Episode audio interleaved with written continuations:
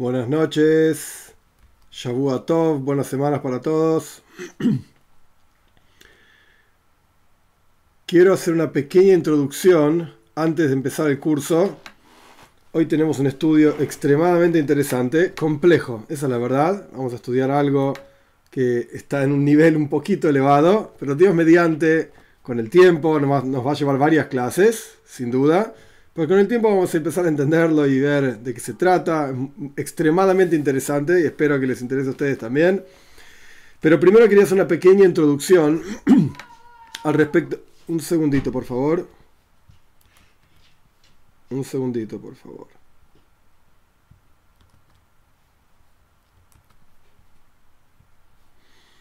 Ok, perdón.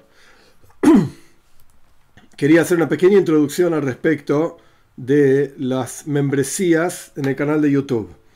La idea de las, membresías es básicamente que me ayuden a ayudarlos a ustedes. Este es el punto de las membresías. Y hay básicamente tres niveles hoy por hoy. El nivel más bajo son fotos de cosas que me van pasando a mí en la vida tengo que ser un poco más insistente y poner más fotos. No soy tan, no, tengo tanto la costumbre de sacar fotos por acá, allá, etcétera. Pero Dios mediante van a aparecer más, más asuntos. El segundo nivel de membresía son videos sobre cosas que me van pasando a mí también en mi vida. Y el tercer nivel de membresía, que humildemente me parece más importante, es específicamente sobre un curso para Bnei Noyach que va a comenzar Dios mediante o este miércoles o el miércoles siguiente voy a ir informando en la, en la parte, en la pestaña de comunidad de YouTube, específicamente un curso pago. ¿Cuál es el pago del curso? La membresía propiamente dicha. Esto no quita que, Dios mediante, nos vamos a seguir juntando los sábados a la noche, como estamos haciendo ahora y como vamos a seguir haciendo un curso gratis. Estos son dos asuntos diferentes, dos mundos diferentes, por así decirlo. Si bien ambos cursos son para Bnei son de asuntos diferentes, que tienen que ver, por supuesto, con Bnei Uno es gratis, que es el curso que estamos haciendo ahora, y el otro es un curso pago. que se va a estudiar? De vuelta, el pago es la membresía propiamente dicha. Algunos me preguntaron si podían pagarme fuera de la membresía y yo hacerlos participar del curso. La verdad es que no puedo hacer eso. No porque yo no quiera, sino porque el sistema de YouTube propiamente dicho permite que las personas que pertenecen a esa membresía participan del curso en vivo como el que estamos teniendo ahora, nada más que específicamente para la gente que está en esa membresía. Entonces yo no tengo forma de eh, enchufar y poner una persona que no está en la membresía dentro, no tengo forma de hacerlo. Simplemente es parte del sistema de YouTube. Eh, esto por un lado. Por el otro lado, hay gente que entiendo que tiene temor de poner su tarjeta de débito, crédito, no sé exacto cómo funciona. Esto no veo ningún problema. Eh, YouTube es una institución seria, pertenece a Google. Entiendo que hay gente que tiene miedo de Internet y qué sé yo, pero es un lugar seguro, no, no veo problemáticas con esto. Eh, si bien no tiene que ver con este curso particular, pero yo pago cosas para mis hijos a través de YouTube y no, no tiene ningún problema, nunca me llegó ninguna cosa rara, ni ninguna, ningún cobro extraño, no veo ninguna problemática con esto, así que en ese sentido no se preocupen, si bien yo no soy Google y yo no puedo garantizar nada, el único que puede garantizar es Dios, pero nunca escuché que haya ningún problema de ningún tipo en este sentido.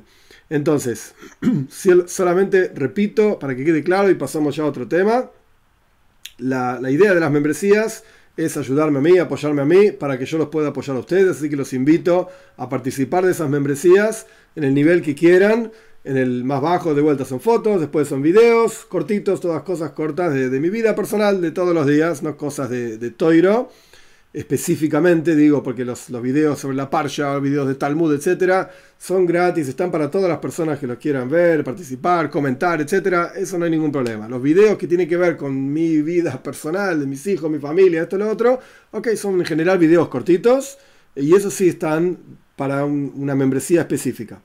Eh, fotos, videos y la tercera membresía es un curso. Ese curso empezó gracias a un grupo de gente en Colombia, Claudia, no sé si está escuchando o no, pero este es el, el mérito de ella. Perdón. Tiene que ver con Ejemías también, y Ejemías sí está escuchando.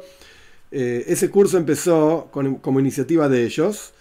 Eh, y la forma en que va a continuar ese curso, Dios mediante los miércoles a las 21 horas, horario de Argentina, miércoles 21 horas, horario de Argentina, en vivo por YouTube, pero va a estar en la plataforma de esa membresía. Así que aquellos que quieran participar de ese curso, por supuesto, bienvenidos a hacerse miembros. Aquellos que no puedan participar de ese curso, no, me parece correcto y justo que si la gente quiere específicamente algo para ellos, etcétera, entonces está bien, ellos lo pueden hacer, me parece correcto, no van a perder, digamos, los que no puedan participar. Está este curso que estamos teniendo ahora, que también es un curso profundo, es un curso preparado, no es, no es que poca cosa ni menos porque no sea pago. Son cosas diferentes, pero simplemente una opción más, algo diferente para quienes quieran participar de eso específicamente a través de esa membresía de YouTube. Así que de vuelta, para cerrar esto, los invito a unirse a esa membresía o a la membresía que quieran y nada, compartir más tiempo juntos. Muy bien, esto era al respecto de la introducción. Lo que vamos a estudiar hoy, vamos a empezar a estudiar hoy, es una sige del Rebe, es una charla del Rebe, que esta sige está en Likuta y Siges, en la, el compendio de charlas del Rebe, en el eh, volumen 15, la página 49 es una sige, es una charla del Rebe de Parshas Noyach. El Rebe compartió estos asuntos en 1961, 1964. Es una charla armada, como yo expliqué ya en otras situaciones, como está hecho el Siges, este libro de charlas del Rebe. Eh, a un grupo de gente compilaba ideas que el Rebe dijo, después se lo presentaban al Rebe, el Rebe corregía, ponía, sacaba y después salía impreso, publicado en nombre del Rebe. Esto es lo que Rebe quiere compartir, por así decir, a pesar de que no necesariamente dijo literalmente cada una de estas palabras y una atrás de la otra en vivo, digamos. Probablemente no, probablemente no, pero esto es lo que el Rebe dice, sale en mi nombre publicado de esta manera. Esta sige, esta charla que vamos a estudiar, es prácticamente 100% para Bnei Noyag. Si bien toca algunos que otros asuntos que tienen que ver más con judíos que con Bnei Noyag, pero esta charla es es una charla fundamental para Bnei Noyach. No es una charla fácil, no es un estudio fácil, es un estudio un poco rebuscado y un poco complejo en términos de entender los versículos y las ideas, qué es lo que está diciendo el Rebbe y compartiendo el Rebbe. Como pequeña introducción, después vamos a hacer otra introducción, paciencia, vamos a ir llevándolo de a poco, no porque yo quiera alargar la cosa, podríamos hacerlo en una, en una tirada y no van a entender nada, no porque porque hay que explicarlo. Pero como, como pequeña introducción, el Rebe va a explicar que el mundo tiene básicamente dos etapas. Hay una etapa en la cual el mundo existe de arriba para abajo, porque Dios lo crea, punto. El mundo está así andando. Esa es la primera etapa, hasta el diluvio. A partir del diluvio, el mundo existe, claro que sí, estamos vivos nosotros, pero existe al revés, de abajo para arriba por iniciativa, digamos, de la creación, de nosotros, cada uno de nosotros, que hacemos que este mundo exista, etc. Entonces, con esta pequeña introducción, este concepto va a aparecer más adelante en la charla, podemos, digamos, meternos en la charla y tratar de entender qué está diciendo el Rebe. ¿Cuál es el tema de la charla? ¿Por qué Bnei Noyach no deben cumplir llaves. Ese es el tema de la charla. De esto habla. De vuelta, va para un lado, después va para el otro, y de una manera y de otra manera. Es compleja, es una charla compleja, pero Dios mediante la vamos a sacar adelante. Esta es la introducción a lo que vamos a estudiar. Antes de estudiar, vamos a ver algunos versículos que van a ser importantes en la parsha, en la, en la, perdón, en la, en la charla. Pero en la charla el Rebe no se detiene en el detalle de cada versículo y dónde está y cómo se ha expresado. Entonces, no voy a asumir que todo el mundo sabe toda la toira de memoria, yo tampoco la sé toda la toira de memoria. Vamos a los versículos primero. Y una vez que tenemos claro cuál es el tema del que el Rebe está hablando, vamos a ir a la charla propiamente dicha, de adentro mismo del texto. Estos versículos que estamos estudiando, o que vamos a estudiar muy poquitito, así que no es necesario eh, tampoco que vayan corriendo a buscar el texto. Vamos a estudiar dos, tres versículos sin mucho comentario, simplemente para entender de qué, en qué está basada la charla.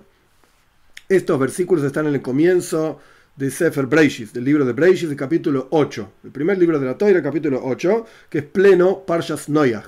toda la historia del diluvio, que asumo esto sí, que la gente la conoce, el diluvio y toda la gente portándose mal, y Dios destruye toda la tierra y salva a Noyaj y su familia, y esto lo estudiamos también en otro curso, cuando estudiamos Parshas Noyaj propiamente dicho. El versículo 22 del capítulo 8 dice, después de que Noyaj sale del arca, hace ofrendas de animales, etc., Dios dice, ok, basta, no va más esto de un diluvio para destruir a toda la tierra. Y el versículo dice así, de vuelta, 22, eh, capítulo 8, versículo 22. Hoy, no se preocupen, la charla está en yiddish, pero yo lo voy a decir en castellano directamente. Solamente los versículos que estudiamos voy a decir en hebreo y traduzco. Más aún, todos los días de la tierra, Zera, Bekotzir, Bekorva, Joim, semilla, o sea, el momento para sembrar, y Katzir es el, momento para cosechar, y frío y calor, Kaitz y verano, invierno, Yom Valaila, día y noche, Loish Boisu, no van a parar más. No se van a interrumpir más. Aquí nuestros sabios aprenden que en el año que en la práctica duró todo el diluvio, como está explicado en otros lugares, ahora en ese momento para todo el detalle, el diluvio duró un año, el sol, la luna, etcétera, no funcionaban. Los astros, por así decir, no funcionaban. Porque acá dice, no van a dejar de funcionar. Que no funcionaron, no van a dejar de funcionar. Perfecto. Nuestros sabios aprenden de este versículo que Bnei Noyach tienen prohibido cumplir llaves. Prohibido descansar en llaves. Y vamos a ver opiniones de esto. Paciencia, eso es la charla.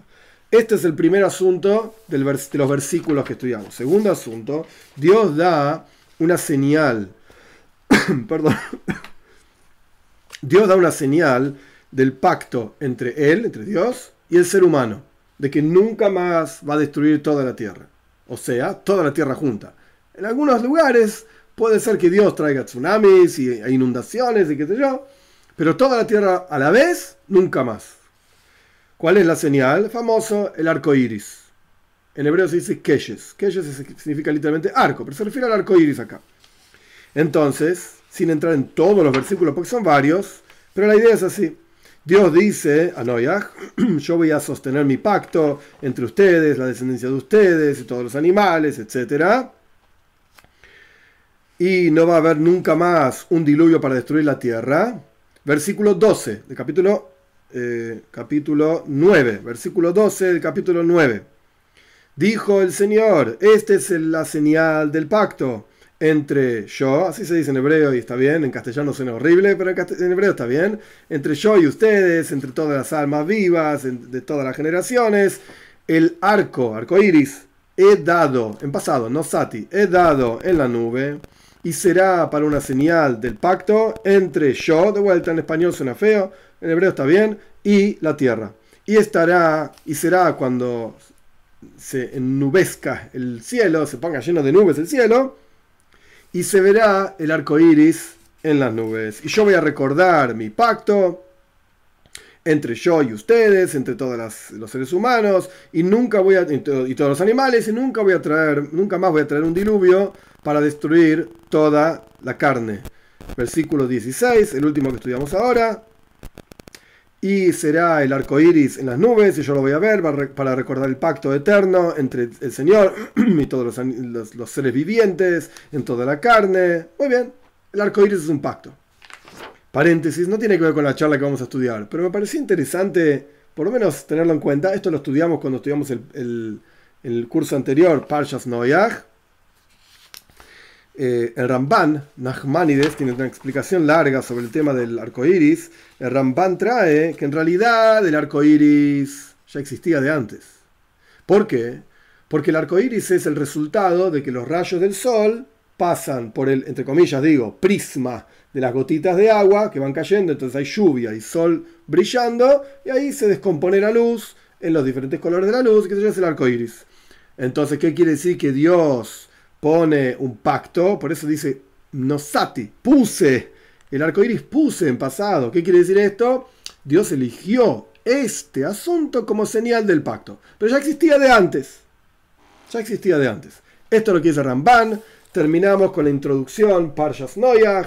Entendemos ahora de qué estamos hablando. Paréntesis, va a aparecer más adelante, así que lo digo ahora para que quede claro y en su lugar.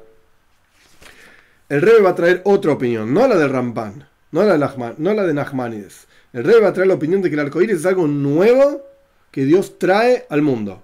Ok, hay opiniones, no cambia nada para nosotros, no cambia nada, pero vamos a ver que va a ser parte de la base sobre la cual el Rebe sostiene, funda, genera, construye todo un concepto muy profundo sobre qué pasó en el mundo antes del diluvio y después del diluvio. Y a partir de eso vamos a entender por qué Bnei no tiene nada que ver con llaves. Nada que ver con llaves. Bien. Vamos, paréntesis. ¿Por qué digo nada y lo subrayo y lo repito? Hay quienes quieren decir que Bnei no pueden cuidar el llaves. O sea, no hacer los trabajos que la Toira dice que están prohibidos para judíos. Por ejemplo, cocinar, por ejemplo, cargar en un dominio público, y así un montón de cosas, son 39 trabajos, no importa ahora los detalles porque es algo de, de judíos sin duda. Pero sí, hay quienes dicen, sí deben festejar. La parte positiva de Chávez, festejar y nos juntamos y hacemos una, un kiddush, una, una comida y santificamos el día. Eso está mal. Mal, 100% mal, subrayo, erróneo. No es así. Está mal. Los que dicen esto lo quieren basar en un comentario del Kliyakar, que ya yo lo expliqué ya en otra situación, en otro video está explicado ampliamente ese comentario. Está en el canal, creo que se llama Bnei y Chávez, o Chávez y Bnei algo así. No recuerdo exacto ahora. El punto es que está mal, está mal interpretado el comentario. Eso no es lo que está diciendo el comentario. El comentario no es un comentario alágico, legal, es un comentario al Derech Drush, es decir, una alegoría de explicación de la diferencia entre las primeras tablas y las segundas tablas, el texto de los primeros diez mandamientos que están en Payas Israel, los segundos diez mandamientos que están en Payas Hanan. Nada que ver. El comentario termina diciendo que todo lo que él dijo antes no se aplica, porque en la práctica Dios entregó los segundos mandamientos al pueblo de Israel está mal interpretado el comentario. Mal. Bnei no tiene nada que ver con llaves. ¿Por qué? Oh, bueno, esto es lo que vamos a estudiar nosotros. ¿Por qué no? Y la verdad es que la respuesta de por qué no va a aparecer al final nada más. Son unas cuantas hojas y complejas, conceptualmente complejas, entonces nos va a llevar un tiempo. Pero por eso, para que no nos quedemos con la duda al final y qué sé yo, qué sé cuánto, lo digo ahora digamos, la respuesta. Podríamos terminar acá la clase, cerrar el asunto y pasar a otra cosa. No lo vamos a hacer, vamos a estudiarlo de adentro porque es extremadamente interesante, en mi humilde opinión.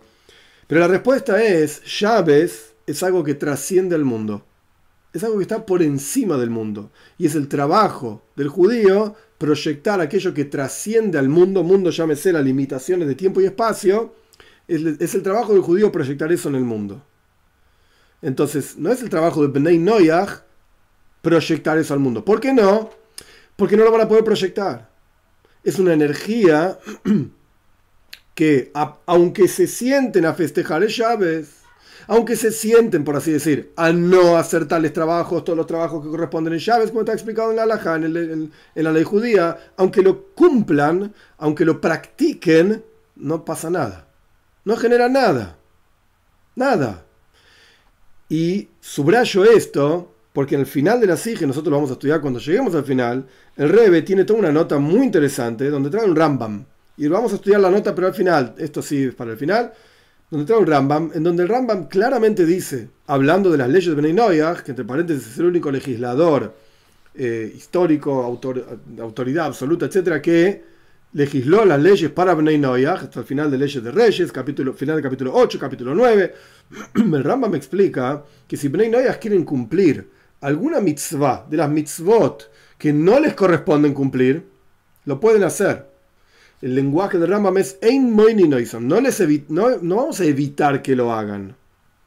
Ben Noyah pregunta, Ben Noyah, hombre, mujer, es lo mismo, ninguna diferencia pregunta al rabino, ¿puedo hacer esto, puedo hacer lo otro? El rabino no, no va a decir no, tenés prohibido, excepto dos cosas. Excepto dos cosas. Toira, el estudio de Toira, y llaves. Esas dos cosas no. Esas dos cosas, el Ben Noyach, Bas Noyach, etcétera, ¿quiere hacerlo? Le vamos a decir que no. Paréntesis, ok, hay, que ver qué partes de Toira sí pueden estudiar, qué partes de Toira no pueden estudiar. Ok, eso está explicado en otro lugar, ahora no es el momento. Pero llaves no tiene nada que ver con Ben Noyaj. Ah, el Rambam dice que yo puedo cumplir, Ben Noyaj, preguntándose a sí mismo. El, Rambam dice, Maimonides dice que yo puedo cumplir las mitzvot que quiera. pero hay una excepción.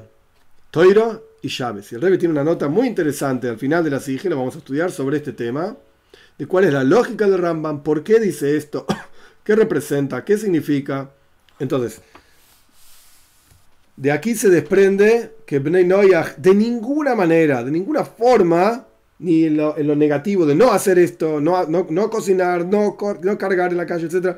O en la forma positiva, vamos a sentarnos a festejar y aplaudir y cantar canciones en llaves, no corresponde. Está mal. Bien. Dicho todo esto, todo esto fue la introducción.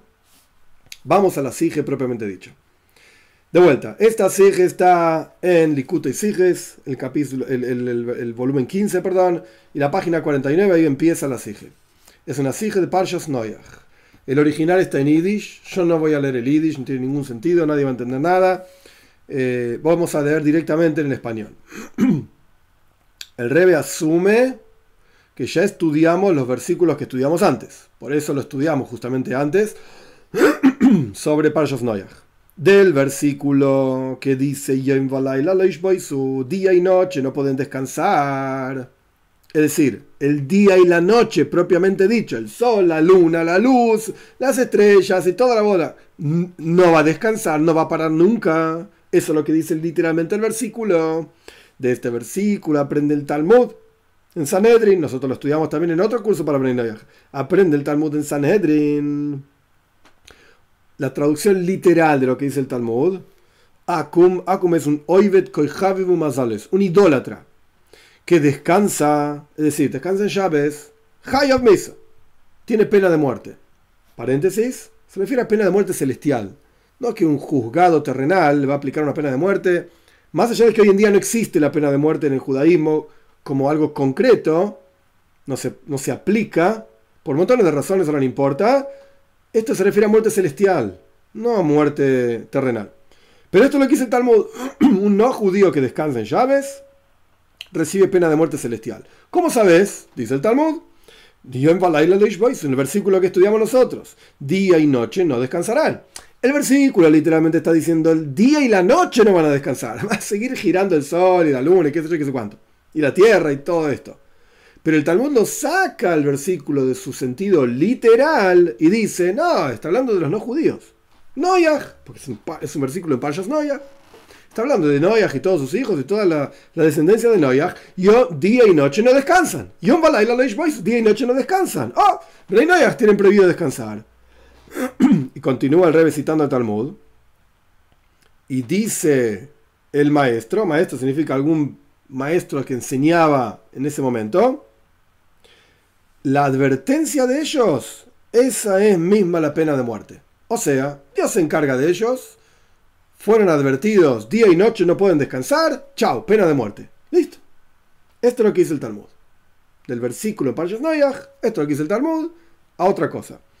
Después el Talmud agrega, dice Rabina, otro personaje del Talmud, incluso un lunes, incluso un lunes, y Rashi, Rabbi Shlomo comentarista por excelencia del Talmud, explica que Ravina viene a dar una novedad sobre la advertencia de no descansarán.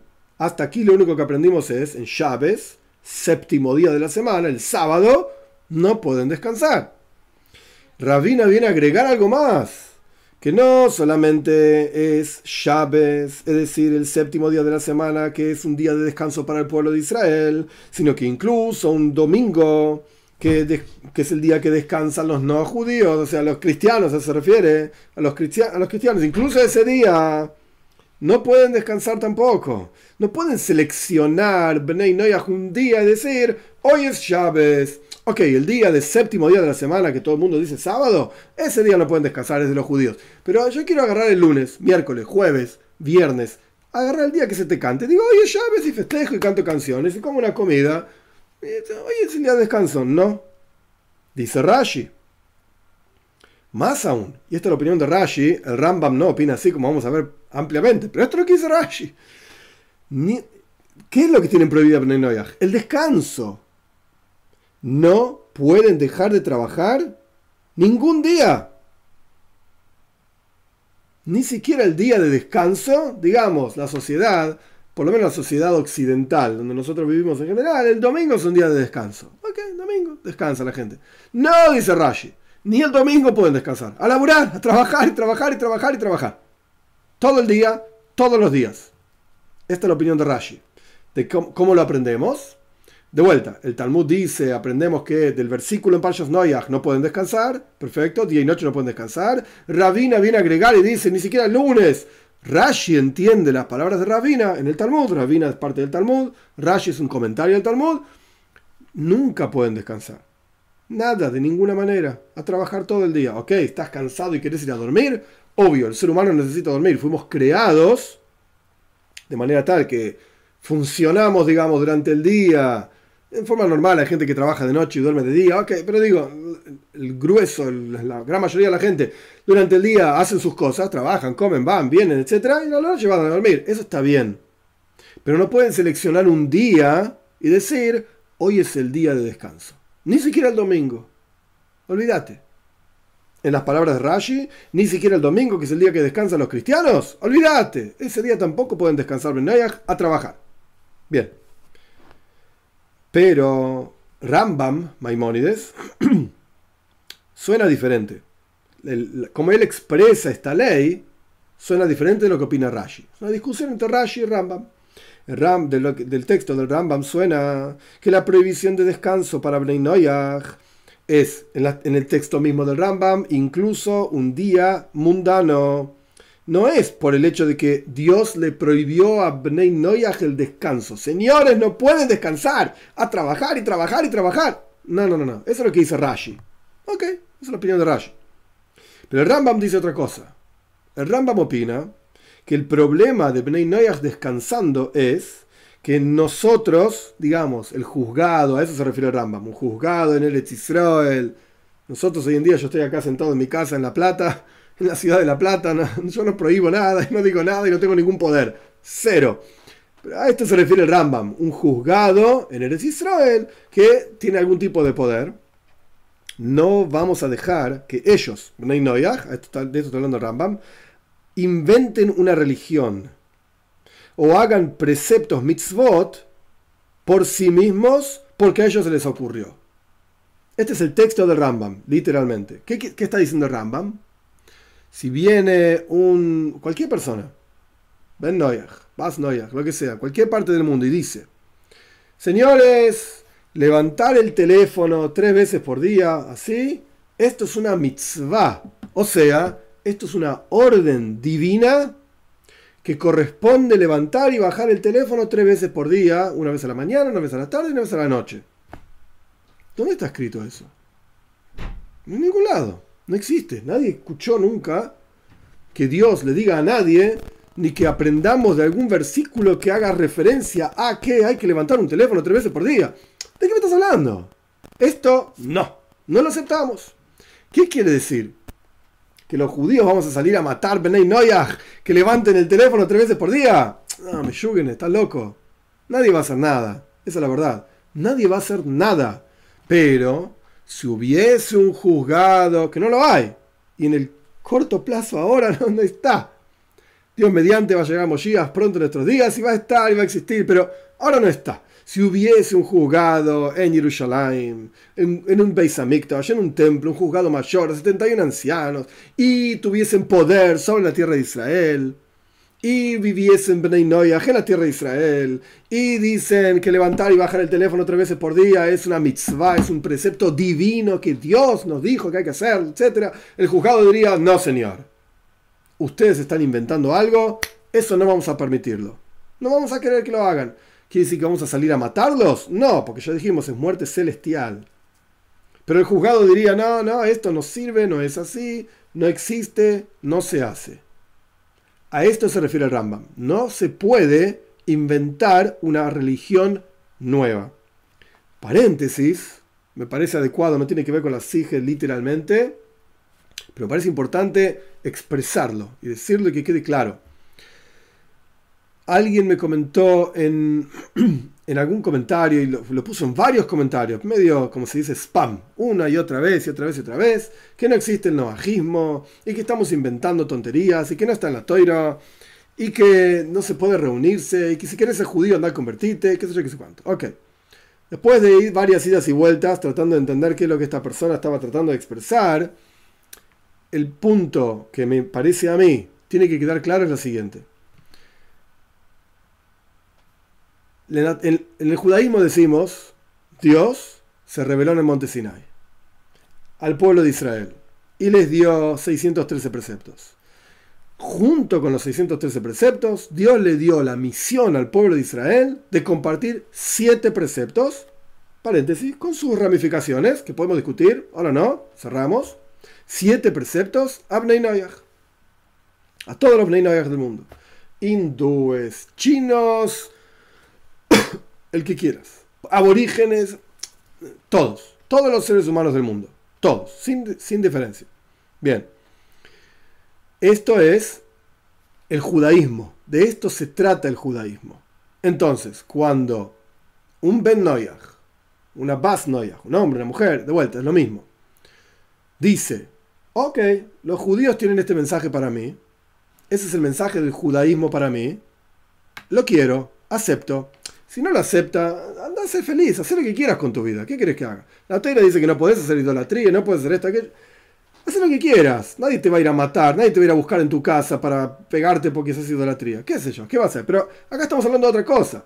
Ben Noyach, Bas Noyach, decide, yo quiero escuchar esto, me interesa, me gusta, creo en esto, lo veo como una verdad. Quiero. Bien, ¿está teniendo una nueva religión? ¿Está participando en una religión novedosa? La respuesta mía, puede, puede haber discusiones, es no. No es una nueva religión. Es judaísmo. Es el mensaje del judaísmo para el no judío. El mensaje del judaísmo para el judío es, anda y cumplir tus 613 preceptos, sea cuales fuere que son. El mensaje del judaísmo para el no judío es, anda a cumplir tus siete preceptos, sea cuales fuere que son, con todo lo que va acarreado junto con ellos, todas las ramificaciones que ellos tienen es judaísmo, no es otra religión. Ay, ¿querés llamarlo noajismo? Ok, llámalo como quieras. No querés llamarlo noajismo, querés llamarlo judaísmo. Está bien, llámalo judaísmo. Pero es el mensaje del judaísmo para no judíos. Un punto más. ¿Querés hacer una asociación civil no ágidas de la Argentina, no ágidas de Colombia, no ágidas de México, no ágidas de acá a la vuelta. ¿Cuál es el problema? ¿Estás inventando una religión? No. Somos un grupo de gente. X. Perdón. Hombres, mujeres, niños, qué sé yo. Un grupo de gente. Tenemos un interés en común. ¿Cuál es el interés en común? A nosotros nos gusta comer manzanas los sábados a las 3 de la tarde. ¿Es una religión? No. ¿Es una obligación divina? No, nos gustan las manzanas. ¿Qué es el problema? Hacemos la asociación civil de los comedores de manzanas a las 3 de la tarde del sábado. ¿Cuál es el problema? En todos los países del mundo, hasta donde yo sé, puedes hacer la asociación civil que quieras. Mientras no le hagas el daño a nadie, nos gusta tal equipo de fútbol, nos gusta tal auto, tal vehículo, asociación civil, amantes del Ford Falcon en Argentina, el que no sabe lo que es un Falcon no le pasa nada. Pero hay un montón de asociaciones civiles que les gusta este auto y el otro auto. ¿Y cuál es el problema? A nosotros nos gusta el judaísmo para Bnei Noyach. Nos gusta el mensaje del judaísmo para no judíos. Perfecto. Juntate, asociate, todos los que les interesa lo mismo y si hay uno que no le interesa, no hay ningún problema. No estás obligado a participar de esta asociación. No vengas. Nos juntamos los jueves a tal hora en tal lugar. Perfecto. ¿Cuál es el problema? ¿Qué hacen? Leemos textos, leemos salmos, estudiamos, lo que sea que hagan. Ok. ¿Hacemos idolatría? No, no, no, para, para. Eso ya no es judaísmo para Bnei Eso ya está fuera de lo que se puede hacer.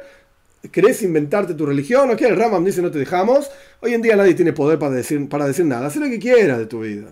¿Querés decir que eh, el Ford Falcon es Dios? ¿O el auto tal es Dios? Y bueno, qué sé yo, estás re loco. Un, Ford Falcon es un auto viejo en Argentina y no es Dios. Es un auto clásico argentino, pero nada más. no es Dios. ¿Querés juntarte a hacer carreras de Ford Falcon donde se pueda? Anda y hacelo. En la calle no, porque no se puede. Pero... Y así sucesivamente. No hay ningún problema con hacer una asociación de gente con un mismo interés. En este caso, el interés sería Bnei Noyach. Leyes del judaísmo para no judíos. Está perfecto. No se llama inventar una religión, no se llama problemática, no se llama nada. ¿Querés llamarlo noajismo? Llamarlo noajismo, no hay ningún problema. ¿Querés llamarlo judaísmo para no judíos? Llamarlo judaísmo para no judíos. ¿Querés llamarlo la asociación Bnei Noyach? Llamarlo asociación Bnei Noyach. No hay ningún problema. Aclaro todo esto porque no entra, ahora sí volviendo a la a la, a la charla, no entra todo lo que yo dije en la definición de una nueva religión. Bien, volviendo ahora. Vamos a Rashi de vuelta. Rashi dice, Bnei Noyach tienen prohibido descansar. Ningún día de la semana, nunca. ¿Por qué? Porque está escrito Loy Ishboisu. No pueden descansar. El versículo está hablando del día y la noche, pero el Talmud lo saca de ahí y lo pone a los seres humanos. Bnei Noyach tienen prohibido descansar. El Rambam dice, no señor. ¿No es así? Es verdad. El Talmud dice claramente, Noyach tienen prohibido descansar. Pero esto no se refiere al, versículo propiamente dicho, Loish Boisu, no pueden descansar, sino que acá el problema es inventar una religión. Esto es lo que dice Rambam, inventar una religión. Vos agarraste el día, por decir cualquier cosa, el día martes. Nosotros decidimos que el martes vamos a descansar. Y somos un grupo de gente que queremos descansar el martes. No, dice Rambam. Esto no está bien. De ninguna manera. Por eso, la ley, continuando con el texto, la ley de que, como dice el Talmud, un no judío que descansa incluso un día de la semana recibe pena de muerte celestial, como dijimos. Esto es, en el texto del Rambam, cuando lo hizo para él, o ella lo mismo, para él, como llaves. Como un, perdón, un precepto de descanso en ese día. Ah, dice Rambam, esto mal. No se puede. No se puede. De aquí se entiende, porque está inventando una religión. ¿Dónde está escrito que el martes hay que descansar? Ningún lado, lo inventaste vos. Ok, esto no se puede, dice Rambam. Esto está mal. Por lo tanto, se entiende de aquí que de acuerdo a la opinión de Rambam, ¿qué significa Loy Ishboisu? El versículo que dice no pueden descansar, que el Talmud aprende de ahí que Bnei Noyach no pueden descansar. Para Rambam, Bnei Noyach no pueden cuidar llaves o incluso hacer cualquier otro día como si fuese llaves. Para Rashi es una, ahora vamos a ver más específicamente, para Rashi es una forma de entender el versículo. No pueden descansar. ¿Por qué? Porque usted dice no puede descansar. Para el Rambam hay otra forma de entender el versículo. ¿Qué significa no pueden descansar? no pueden generar, inventar un día de descanso, porque la toira no dice que tienen que descansar. Y no pueden hacer una nueva religión. Así lo entiende el Rambam. Tenemos que entender. Esto que, este parrafito que viene ahora, que es la, la pregunta, digamos, de toda la charla, solamente va a ser respondido al final. Pero no pasa nada. Cuando lleguemos al final, vamos a repetir, digamos, la idea. Así que eh, de vuelta, nos va a llevar varias clases. Cuando lleguemos al final vamos a repetir esto, pero esta es la pregunta que dispara todo el resto de la charla.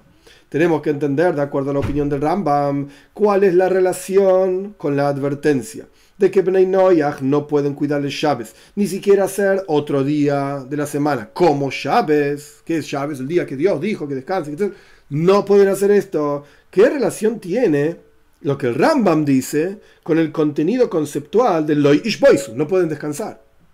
¿Cómo aprendió el Rambam del versículo no pueden descansar? ¿Cómo ve que ahí hay un problema de generar una religión nueva? No se ve muy bien. Para Rashi es fácil de entender. No pueden descansar, chao, anda a trabajar todo el día, todos los días. O mejor dicho, todos los días, y cuando estás cansado anda a dormir, porque no, no podés aguantar, nadie puede aguantar sin dormir. Anda a dormir, está todo bien, el ser humano fue creado así, como dije antes pero tenés que trabajar todos los días. Pero el Rambam no dice esto. El Rambam dice, ah, del versículo ese que no pueden descansar, no pueden generar una religión nueva. No, una religión nueva, no. Eh, la Toira no dice que tienen que descansar. Eh, la Toira no le dio llaves a los, a los porque los 10 mandamientos donde aparece llaves no fue dado a los Bnei eh, entonces no puedes generar una religión nueva, no hagas nada, ni, ningún otro día de la semana tampoco, no inventes cosas raras. No inventes cosas raras. Eso es lo que dice el Rambam la pregunta al revés, ¿cómo vincula el Rambam su forma de entender la prohibición de que Noyah cumplan llaves, que es porque hay una están inventando una religión, ¿cómo lo vincula el Rambam con el versículo? Loish Boisu, no pueden descansar. ¿Qué tiene que ver? Descansar con una religión nueva. No tiene nada que ver. Esta es la pregunta que dispara todo el resto de la, de la De acuerdo a Rashi, tiene sentido. Porque Rashi opina que la prohibición de la toira para Bnei Noyah es el descanso. No pueden descansar, no pueden dejar de trabajar en el texto literal de Rashi. Y de aquí se entiende entonces la, conexión que hay entre los dos asuntos. El Loish Boisu, no, no pueden descansar, es automático. No pueden tener un día de descanso como un llaves o interrupción del trabajo, excepto para dormir, como ya dijimos, somos seres humanos. No pueden. Está prohibido. Para Rashi se entiende perfectamente. Y como Rashi mismo explica que lo Ishboisu, esas palabras no descansarán, contienen no solamente una indicación de que el tiempo en el mundo no va a dejar, no se va a interrumpir nunca. Como dijimos antes, el, el, tiempo para sembrar, el tiempo para cosechar, el verano, el invierno, el día, la noche, nunca se va a interrumpir, siempre va a funcionar el mundo. Y así como en ellos no va a haber ningún, ninguna interrupción, también, como explica el Talmud, para Rashi, fácil de entender, el ser humano no tiene interrupción, no puede tener interrupciones. Entonces no pueden trabajar, eh, perdón, no pueden dejar de trabajar. Para Rashi se entiende fácil, pero lo que, es, lo que no es el caso con la opinión del Rambam, para Maimonides, la advertencia de no descansarán para Bnei Noyah no es el dejar de trabajar. No podés dejar de trabajar. No, para Rambam no tiene nada que ver con trabajo. No trabajo, ¿qué me importa el trabajo? No estoy hablando de trabajo. Acá el punto es que no podés elegir un día para hacerlo un día de descanso. Un día festivo, que te juntás y qué sé yo. Esto es lo que dice Rambam. Entonces no se entiende. ¿Cuál es la relación de esta advertencia? No hagas un día, no selecciones un día de la semana, ninguno. Ni lunes, ni martes, ni sábado, ninguno. Para hacerle un día de descanso, tenés prohibido, dice Rambam. ¿Cómo lo aprendiste? Ah, porque la teoría dice no podés descansar. ¿Qué tiene que ver eso? Yo quiero elegir un día festivo. Y si no descanso ese día, el Rambam dice, no, no, no, no, no, no. Días festivos, no me vengas con cosas nuevas, estás inventando una religión, está prohibido. Pero no estoy descansando. Todo lo contrario, selecciono un día festivo para bailar todo el día. Día y noche bailando. ¿Puedo hacerlo? Ramam dice, no, de ninguna manera. Estás inventando una religión. ¿Quién dijo que es una mitzvah bailar todo el día? ¿Dónde está escrito eso? En ningún lado. Entonces, ¿no? ¿Y de dónde aprende esto Rambam? Loish Boisu. Ah, no pueden descansar, ¿no ves? Hay un momento para sembrar, dice la toira, momento para, para cosechar, etc. Y no se interrumpe nunca. Esto quiere decir que no se puede inventar una nueva religión. ¿Qué tiene que ver una cosa con la otra? Esto es lo que pregunta el Rebe. Y esto es lo que dispara todo el resto de la charla. Avanzamos. Este asunto, este asunto de Loish Boisu, no descansarán, también está traído en el Midrash. Nuestros sabios en otro lugar, no solamente el Talmud, en el Midrash, que de hecho hay que sentarse a explicar todo el asunto, pero el Midrash es incluso anterior al Talmud. El Midrash sobre el versículo, sobre otro versículo, este versículo está en Payas Beshalach, donde habla también de Shabes. El versículo dice, observen porque Dios les dio a ustedes el Shabes, el día de descanso. Muy bien, y esto es lo que dice Midrash. Para ustedes fue dado el Shabes. El versículo dice, no san la gem, le dio a ustedes. Dios está hablando con el pueblo de Israel les dio a ustedes de llaves. Para ustedes, dice el Midrash, fue dado de llaves y no para los no judíos. Claro, Midrash es simple. De aquí dijeron nuestros sabios que si viene un no judío y quiere cumplir el llaves, no solamente que no recibe recompensa por hacer esto, no sirve para nada, sino que todo lo contrario, recibe pena de muerte. ¿Cómo sabes? Porque está escrito en Parshas Noyach, Yoim la Leish Boisu día y noche no descansarán. De vuelta, el versículo literalmente está hablando del sol, la luna, qué sé yo. El Midrash, siguiendo con el Talmud, ya vamos a ver la diferencia en un minutito, el Midrash lo aplica a Bnei Noyach. Y así también está escrito en los diez mandamientos, entre yo y entre el pueblo de Israel, literalmente, está el pacto de llaves, oh, con el pueblo de Israel nada más. Y continúa el Midrash. Este es el ejemplo de un rey que está sentado el rey con su reina y en el medio pasa alguien, pena de muerte. Está, el rey con la reina. ¿Qué haces en el medio vos? Esto es lo que dice Midrash. El rey es Dios, la reina es el pueblo de Israel. Y en el medio se metió el no judío que quiere cumplir llaves. ¿Qué estás haciendo ahí? Chao. En el cuarto del rey con la reina. Pena de muerte. No te corresponde estar acá. Estás fuera de lugar. Punto. Estas son las palabras del Midrash. De acuerdo a esto se entiende. Hay un corchete que yo estoy salteando, después vamos a hablar. De acuerdo a esto se entiende que, de acuerdo a la opinión del Midrash, la prohibición de que un no judío cumpla llaves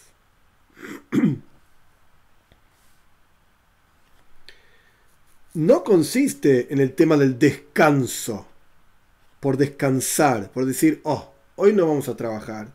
Como dice Rashi, que Dios les prohíbe a Bnei el descanso. Para Rashi el problema es el descanso.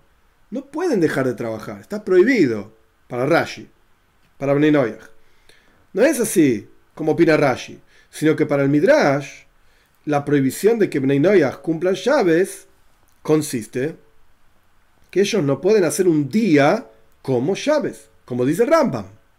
El Midrash suena lo que el Rambam está diciendo. El Midrash es muy anterior a Rambam. Rambam vivió año 1100, el Midrash es aproximadamente año 200, 250 de la común. Pero suena del Midrash, lo mismo que está diciendo el Rambam. Viene un tipo y se metió entre el rey y la reina. Acá el punto no es el descanso, no. Te metiste donde nadie te llamó. Estás prohibido lo que estás haciendo. No es así. No corresponde. Sin embargo, hay una diferencia entre la opinión del Rambam y el Midrash. De acuerdo a la opinión del Rambam, la prohibición de agarrar un día y hacerlo como llaves, el Rebe enfatiza esta expresión porque es la expresión del Rambam, que muy llaves. Agarrar un día y hacerlo como llaves es porque, de vuelta, el Rambam dice, no les vamos a permitir inventar una, religión y hacer mitzvahs que se, que se inventaron ellos. No estamos hablando de las mitzvahs de la toira. Está hablando con de vuelta, levantar y bajar el teléfono tres veces por día es una mitzvah de Dios. No, no, no, no. Esto dice Rambam, no lo aceptamos. Lo que no se casa con el Midrash, el Midrash, el Midrash dice que la prohibición es el asunto mismo de Shabes fue entregado a los judíos y no a Bnei Entonces viene acá Ben, ben y dice, yo quiero algo para, quiero esto para mí, pero esto no fue dado para vos, no es tuyo, te lo estás llevando. Paréntesis, al final de la sige, como yo dije al, comienzo, hay toda una nota muy interesante sobre las dos mitzvahs específicas que son del pueblo de Israel, Toira y Shabes, que Benay reciben pena de muerte, y así es el Talmud, pena de muerte celestial, por apropiárselas. Después podemos ver por qué. Al final de la sige va a haber alguna información sobre este tema. Em, pero el resto, si un Ben quiere cumplir, esto lo dice el Rambam, una mitzvah de la Toira que no tiene que ver con Shabbat, no tiene que ver con, con Toira, que le cabe el Sahar, así es el Rambam, para recibir recompensa, Ein Moini El Rambam dice, nosotros no vamos a evitar esto. No vamos a decir que no. Ok.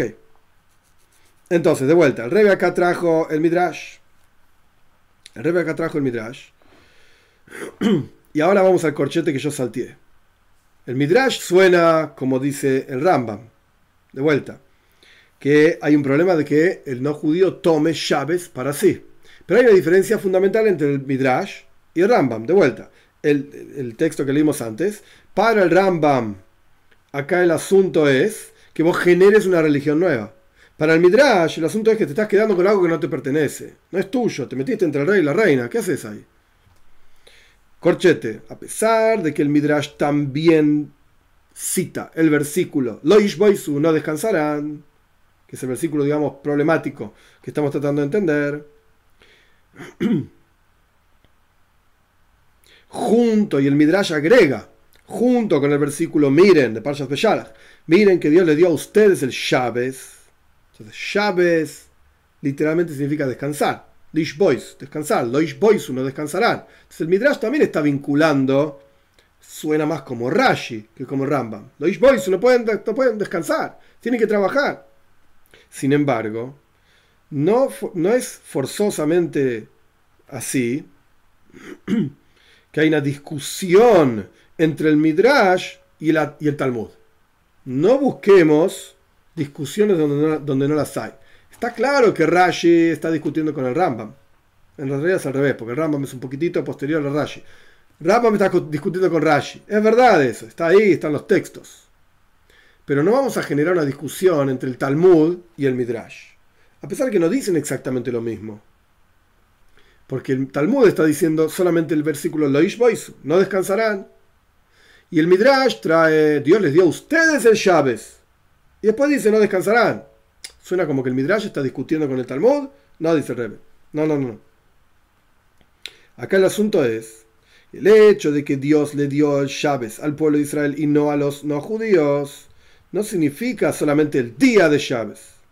Es el séptimo día de la semana. No, no, no, no es solamente esto. Sino que esto incluye también el concepto Shabes. Un día de descanso en el día en que sea. Como dice el Talmud, incluso un lunes tampoco pueden descansar. Entonces no hay una discusión acá, Midrash con, Talmud. El Midrash dice el séptimo día, el Talmud dice el concepto de llaves. No, no, no. Están diciendo lo mismo en este sentido. Midrash no discute con Talmud, por eso es un corchete, no es el asunto central de la sige, de la charla. El Midrash no está discutiendo con Talmud.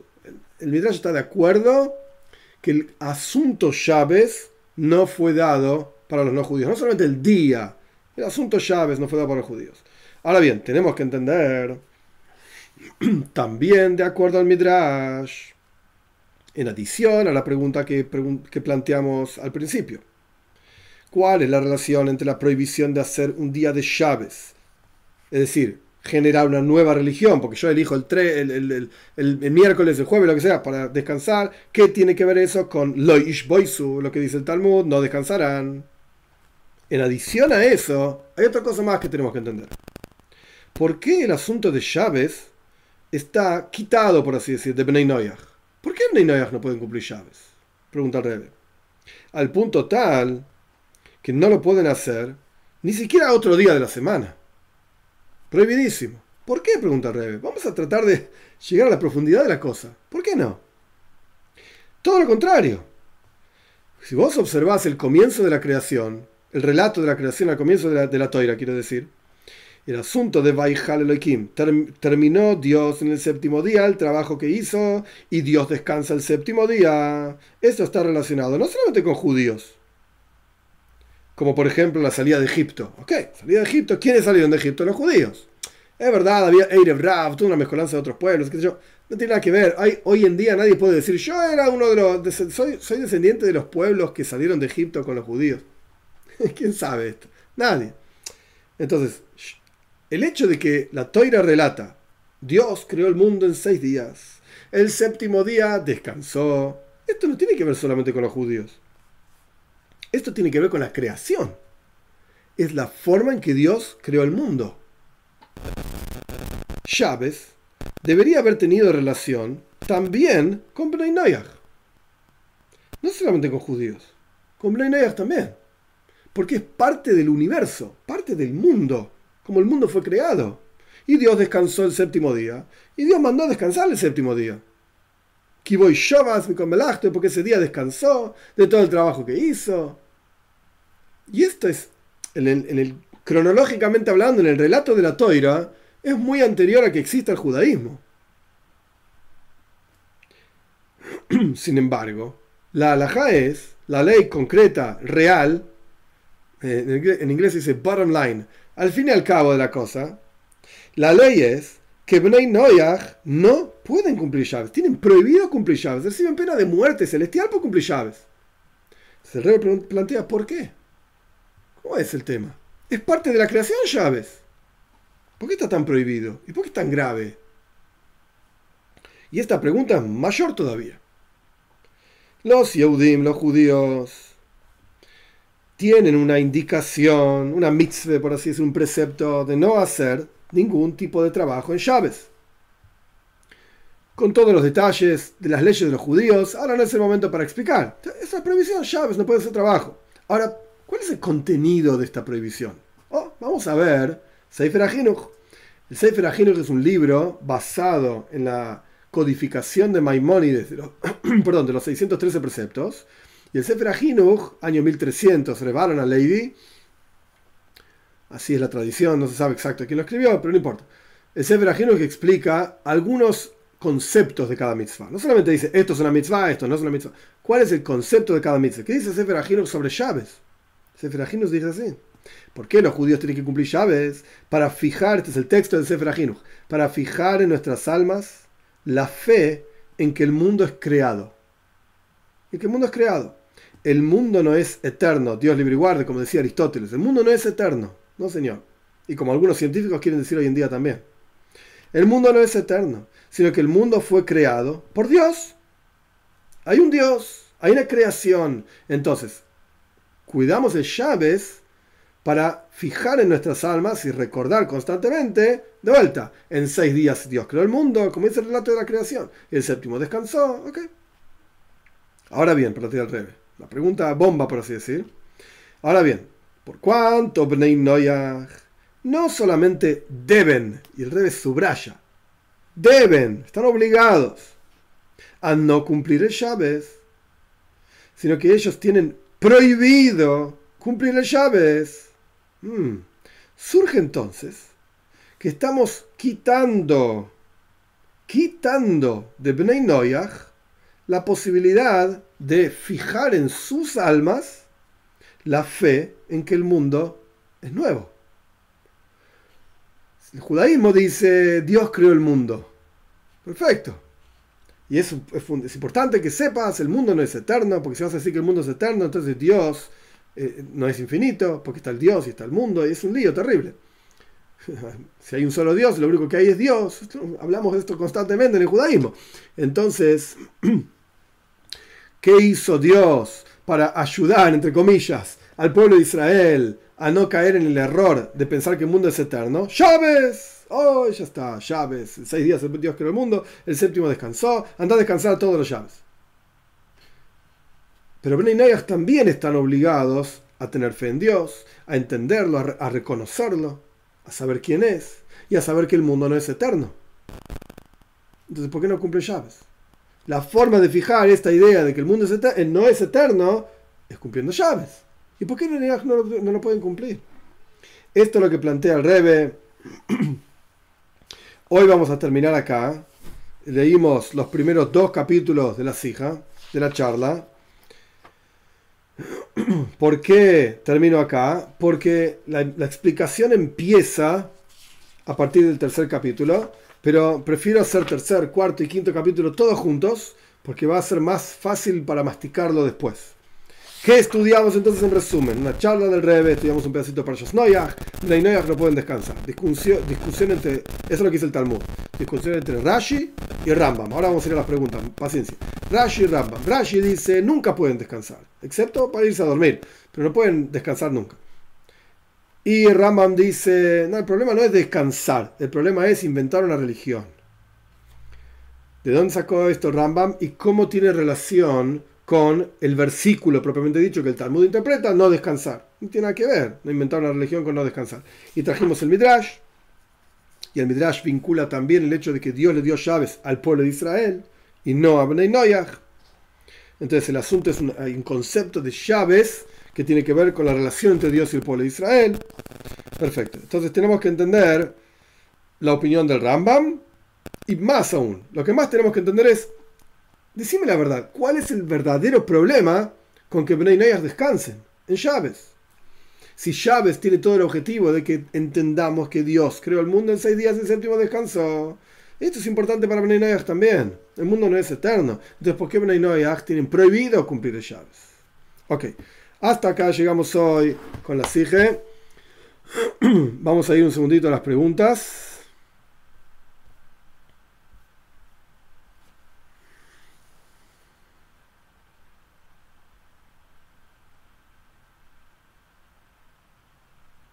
Gracias por el apoyo.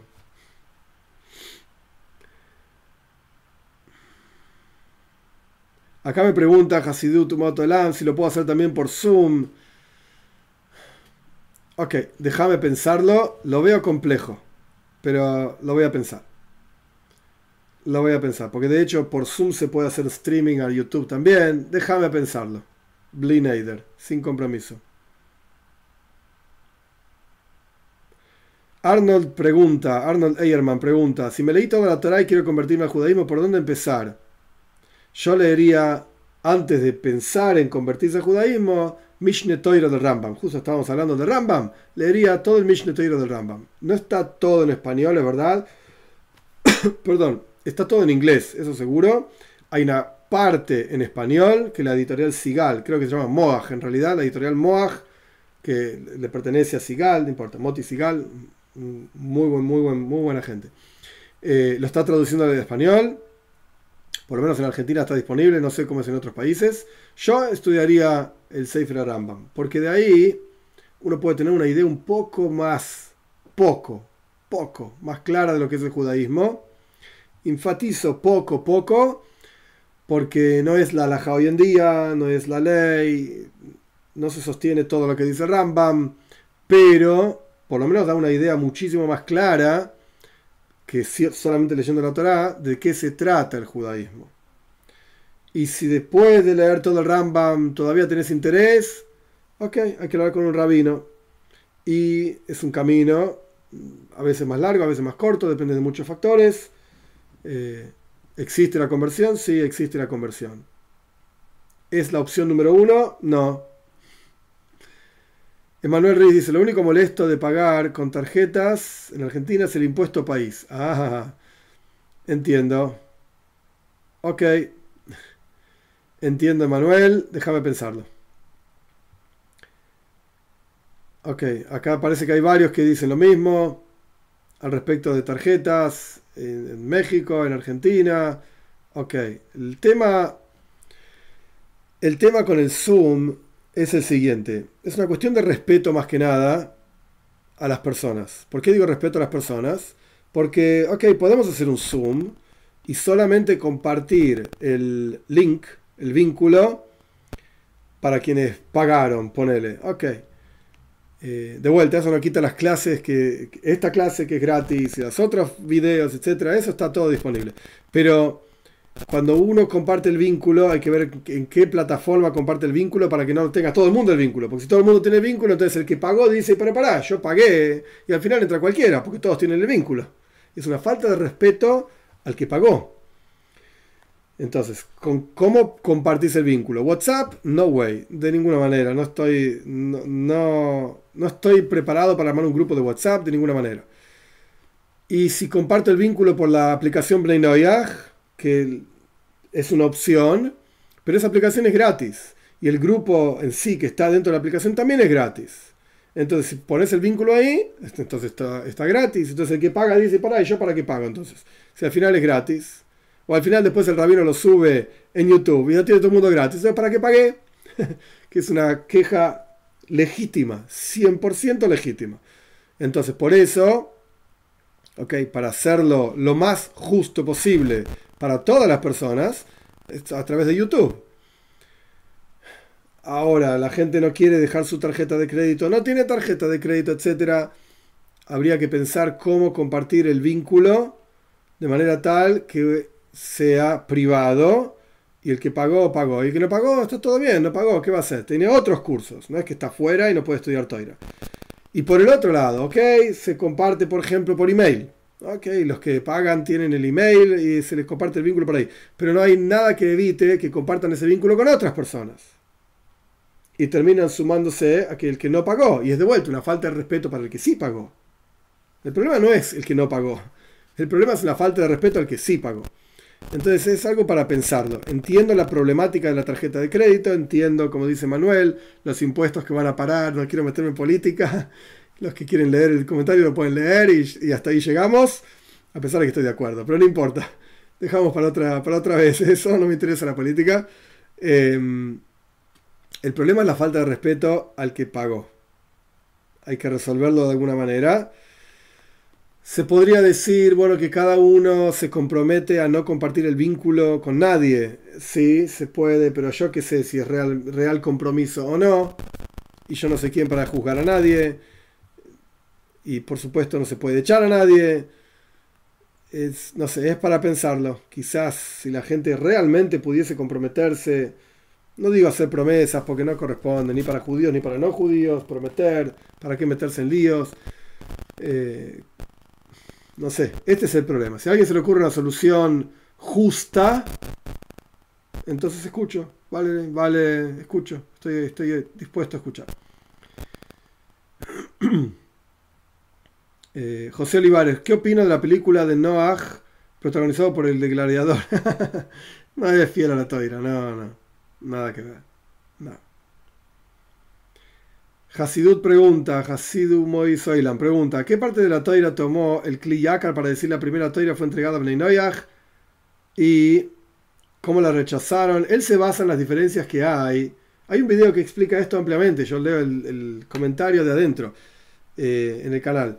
Él se basa en explicar las diferencias entre el relato de los diez mandamientos, la primera vez que aparece, Parshas Israel, y la segunda vez que aparece en Parshas. José pregunta, José Olivares, ¿qué consecuencias hay si Bnei Noyach festejan llaves? Pena de muerte, celestial. Tengo curiosidad, ¿cómo se oye? Ah, que la lea en Yiddish. No, no vale la pena. Honestamente no vale la pena. ¿Cómo es la pena de muerte celestial? El Talmud dice que hay dos tipos de pena de muerte celestial. Kores, significa que la persona se moría a los 50 años. Muerte, celestial, Misa, pie de Shomai, se llama en hebreo. Muerte celestial, moría a los 60 años. Ahora, el Tania tiene toda una explicación amplia sobre este asunto. Nigueres Achuva, la tercera parte del Tania, en donde hoy en día no es tan así. No vemos que la gente se muera a los 50 años después de una transgresión cuyo de estoy hablando, cuyo castigo es kares, así se llama ser recortado, y no vemos que una persona que transgredió una transgresión de muerte celestial, que le correspondería a muerte celestial, muera a los 60 años. No lo vemos porque el Tania explica en el tercer capítulo, la tercera parte del Tania ampliamente este asunto. Estamos en Golu, estamos en exilio, la presencia de Dios oculta, etcétera, etcétera. Pero representa muerte, básicamente. Jorge, Guzmán, si trabajamos día y noche, entonces ¿cuándo descansamos? Sí, obvio. No, el, punto es, quizás yo me expresé mal. Cuando tenés que descansar, anda a descansar, está todo bien, ningún problema. El punto es tomar un día y decir, este es el día de descanso, porque Dios dice que es un día de descanso. Quizás no fui suficientemente claro. La pregunta de Jorge ayuda a que se aclare esto. Mañana es domingo. ¿Ok? Hoy es sábado de la noche y mañana es domingo. Un Ben puede quedarse durmiendo más tiempo de lo que dormiría en un día común de la semana. La respuesta es sí. Hey, pero el rabino me está volviendo loco. Me dijo que no puedo dejar de trabajar. Sí, pero el problema es el descanso porque es llaves. Llaves sea el séptimo día o sea el domingo. Porque llaves. Ese es el problema la sociedad, por lo menos en Argentina, en muchos países de Latinoamérica obviamente también, y en Europa también, la sociedad decidió que el domingo es un día de descanso. ¿Por qué? Bueno, en realidad viene de algo totalmente idólatra, no me voy a meter en eso. Entonces, si yo, como no judío, quiero trabajar el domingo y abrir el negocio, es un problema. Porque hay ciertos lugares, ciertos negocios que está prohibido incluso abrirlos el domingo. Por ejemplo, en, Capital Federal, Warnes, la avenida Warnes, famosa por los negocios de autos, de repuestos de autos y, todo tipo de cosas que tienen que ver con vehículos, con autos, camiones, autos. Warnes, conocido. Están todos los negocios cerrados en, Warnes.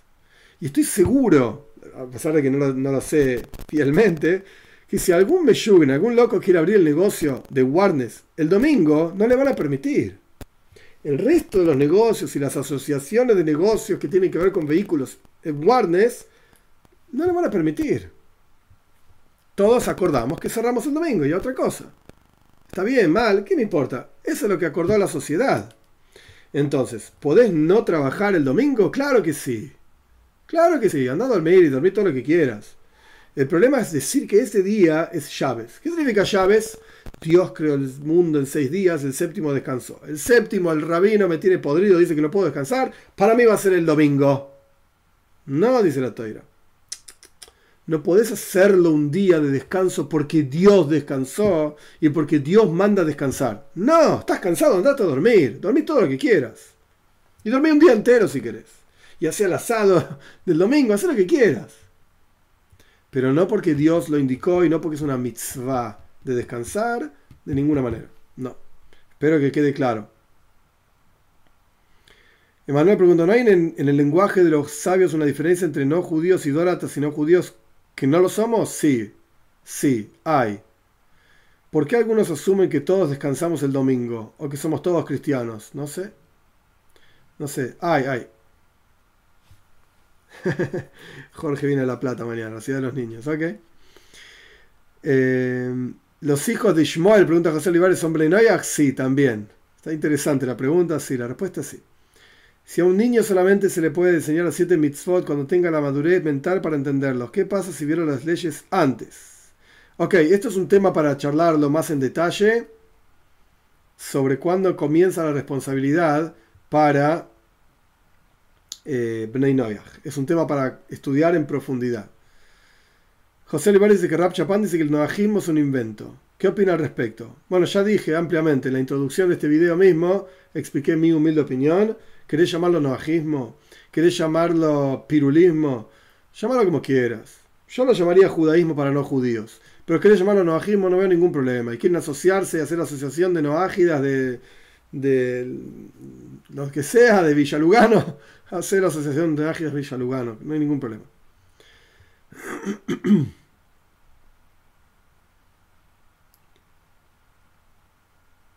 vi un comentario al respecto que tal cosa de noágidas no existe. Ok, esto es lo que ya, explicamos.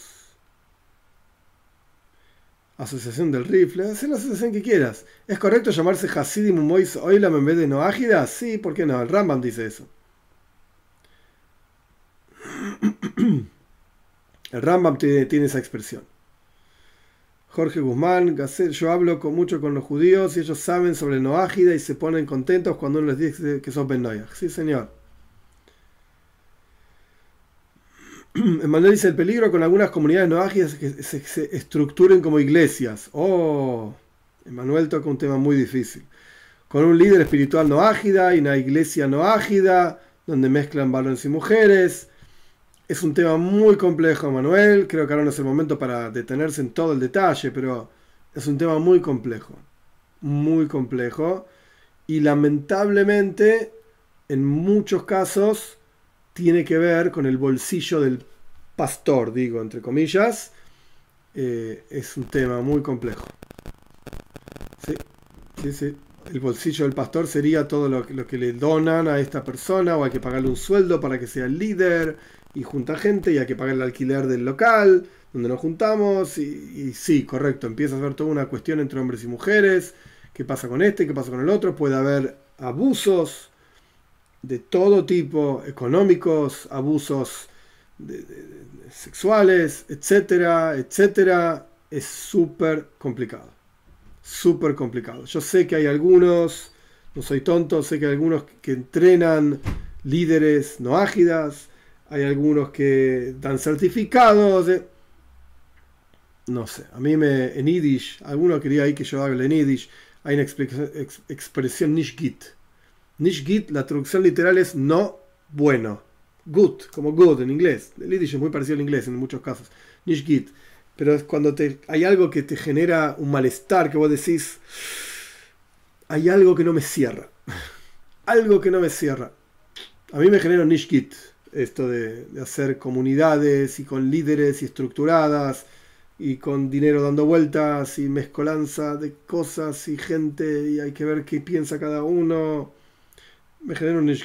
No quiere decir que no existe liderazgo fuera del judaísmo. Esto también es esto está mal pensar así. Existe liderazgo fuera del judaísmo, existen líderes positivos de todo tipo, existen líderes negativos también, ¿no?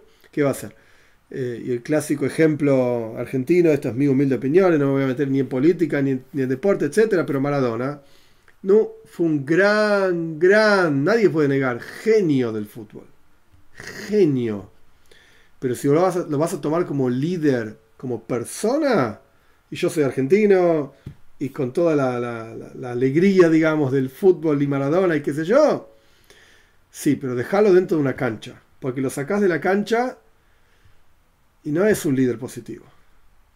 Con todo lo que involucró en términos políticos, en términos de vida personal, totalmente desordenada, droga, no lo podés tomar como un líder, digamos, por llamarlo de alguna manera, humano.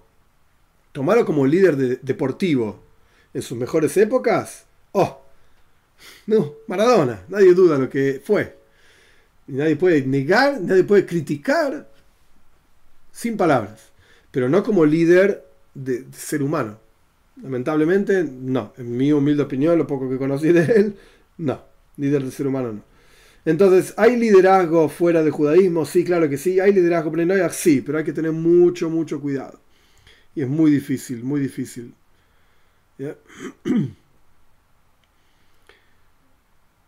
Eh, un segundito.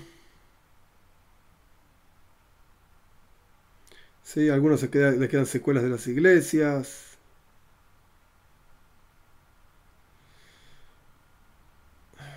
Claudia cita a Yehezkel, tendría que mirarlo adentro. Dios le dio los sábados a los judíos para que supieran que era Dios que los estaba santificando. ¿Qué? Pero la Torah dice en Payas también, los diez mandamientos, Payas Israel, Payas Vaishanan, Beshalach, al respecto, respecto de Chávez. ¿Hay alguna alajá que prohíba la participación conjunta entre Noyaj y Bas Noyaj? Es súper discutible. Súper discutible. Yo estoy más de acuerdo con Emanuel que con Hasidu Moiso y la en ese asunto, pero es para discutir, no es no hay blanco y negro. No hay blanco y negro. Sí, ahí veo que Manuel le contestó que no hay una mitzvah de juntarse tampoco, congregarse, correcto, Emanuel. Uy, se me fue. Un segundito.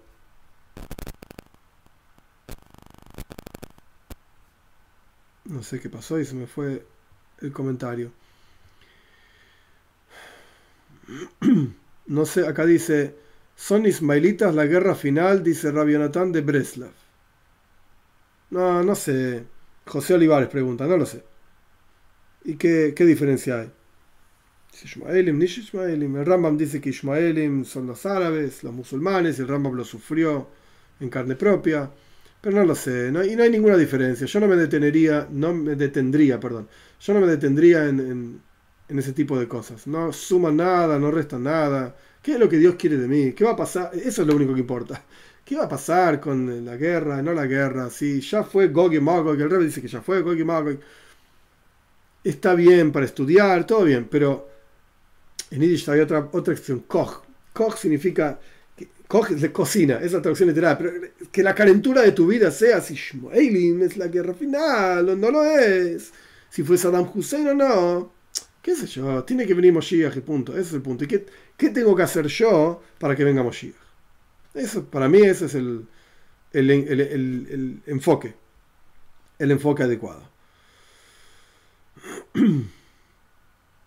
Aaron Ismael dice que quería descansar mañana. si no puedo descansar, sí, sí, puedes descansar. Puedes tomar café y descansar, está todo bien. Debemos cumplir las mitzvot tal como cual marca la ley o queda criterio de interpretación. No, ¿qué no hay, criterio, no hay interpretación acá. No, no podés interpretar lo que quieras. Hay ley negativa que dice tal cosa, que se puede interpretar algo positivo, que no dice. No. No, no, no, no. No entiendo la pregunta, Hasid. No, hay que cumplir lo que dice la ley. Nehemías pregunta, ¿hay alguna relación entre Noagias y el versículo de Breishis, el séptimo día Dios descansó? No. Lo vamos a estudiar ampliamente en la Sija. El, el Rebe habla de este tema. ¿Sí? Ahí. No sé bien en qué momento de la sija y se hizo la pregunta de Nehemías. Entonces, entonces, eh,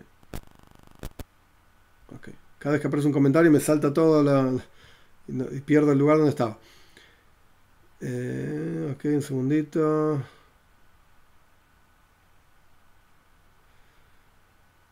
Kate pregunta. Kate Milo, Kate, qué sé yo.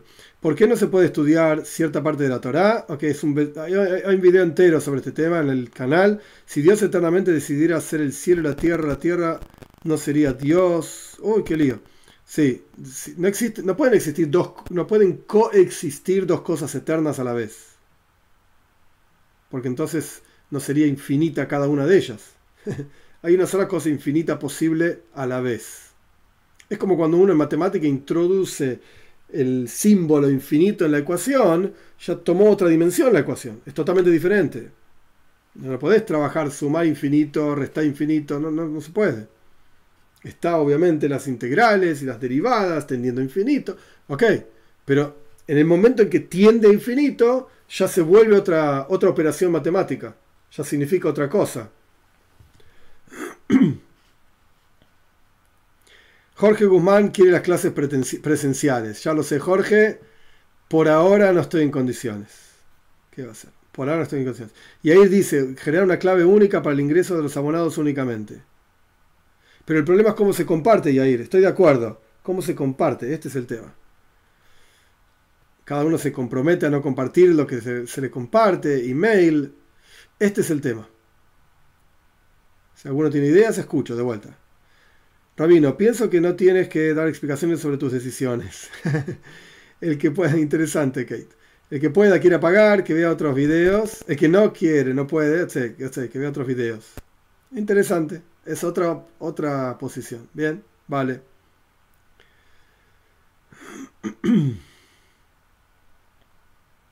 ok, Arnold, ya, ya respondí la pregunta. El total de las letras de la Torah es 620. 613 de Israel y 7 de Beninoyah. No, no sé esto. Homer pregunta, ¿no? No sé dónde lo viste esto.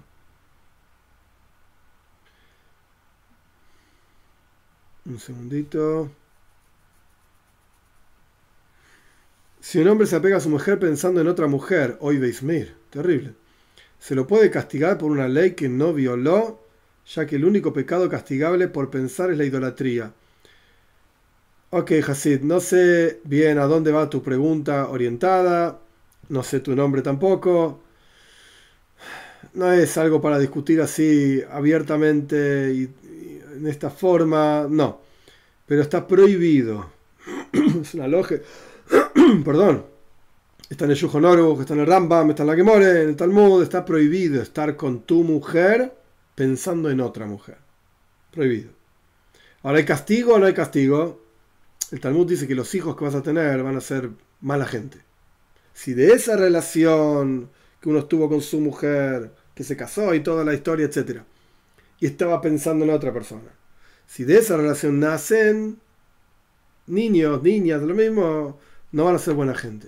Y de hecho, esto es algo más místico, que sé yo, de cada relación, incluso si no se gesta un, feto, etc., igual hay nacimientos espirituales, malojim, ángeles, neshomes, almas, lo que sea. Entonces uno no debe, no debe generar estas cosas. Es inapropiado. Si estás pensando en otra mujer, ¿qué haces con tu mujer? No. No, no, no. No corresponde para nada. No. Es, es un error muy grande. Se, ve, se debe descansar si es necesario. Sí, correcto, dice Claudio. Sí. Sí, sí. Blanca Estela pregunta, ¿los hijos de Ishmael descansan el viernes? ¿Pasa lo mismo con ellos? Sí, es exactamente igual, está prohibido. José Olivares pregunta, ¿hay algún equivalente de Shachris, Minje y Arvis para Bnei Noyaj? La pregunta es buena. En la aplicación Bnei Noyaj hay rezos para la mañana, para la tarde y para la noche. Sí. El tema es que no están obligados a hacer Shachris, Minje, Mairif, en el lenguaje de tu pregunta. No están obligados de ninguna manera. ¿Pueden? Ok, eso sí se puede discutir. Pero no están obligados. Juan Carlos dice que el Eterno reposó, cesó la creación el séptimo día. No cesó la creación porque de hecho hoy fue sábado y el mundo giró y existió. La pregunta es buena, eh, buena, Juan, Juan Carlos Sarte. Juan Carlos Sarte, la pregunta es buena. Es un asunto complejo para entender en la mística judía. El asunto, la pregunta es buena. No tengo una respuesta rápida, porque es realmente complejo el asunto, hay que entender qué significa llaves, hay que entender qué significa el mundo, la palabra, el pensamiento.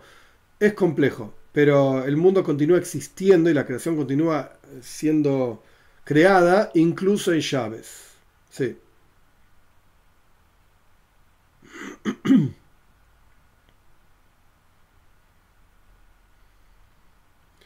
Ya. Eh, imita una gacela, dice que no tiene tarjeta y por eso no puede ayudar económicamente. Ok, vamos a pensar algún otro sistema, pero es para pensarlo. No sé, no tengo una respuesta ahora. y participa viendo los anuncios, ok, hay que comerse los anuncios, algunos no son buenos, me parece, compartiendo, etcétera, sí, eso, eso ayuda, sin duda, sin duda.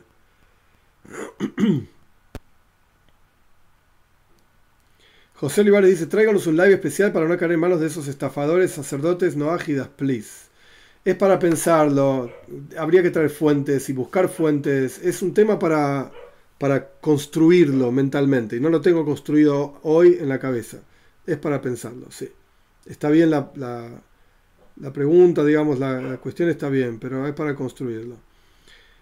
Nehemías pregunta, ¿estaría bien líderes no ágidas guiados por un rabino? Sí, claro que sí. ¿Por qué no? Sí.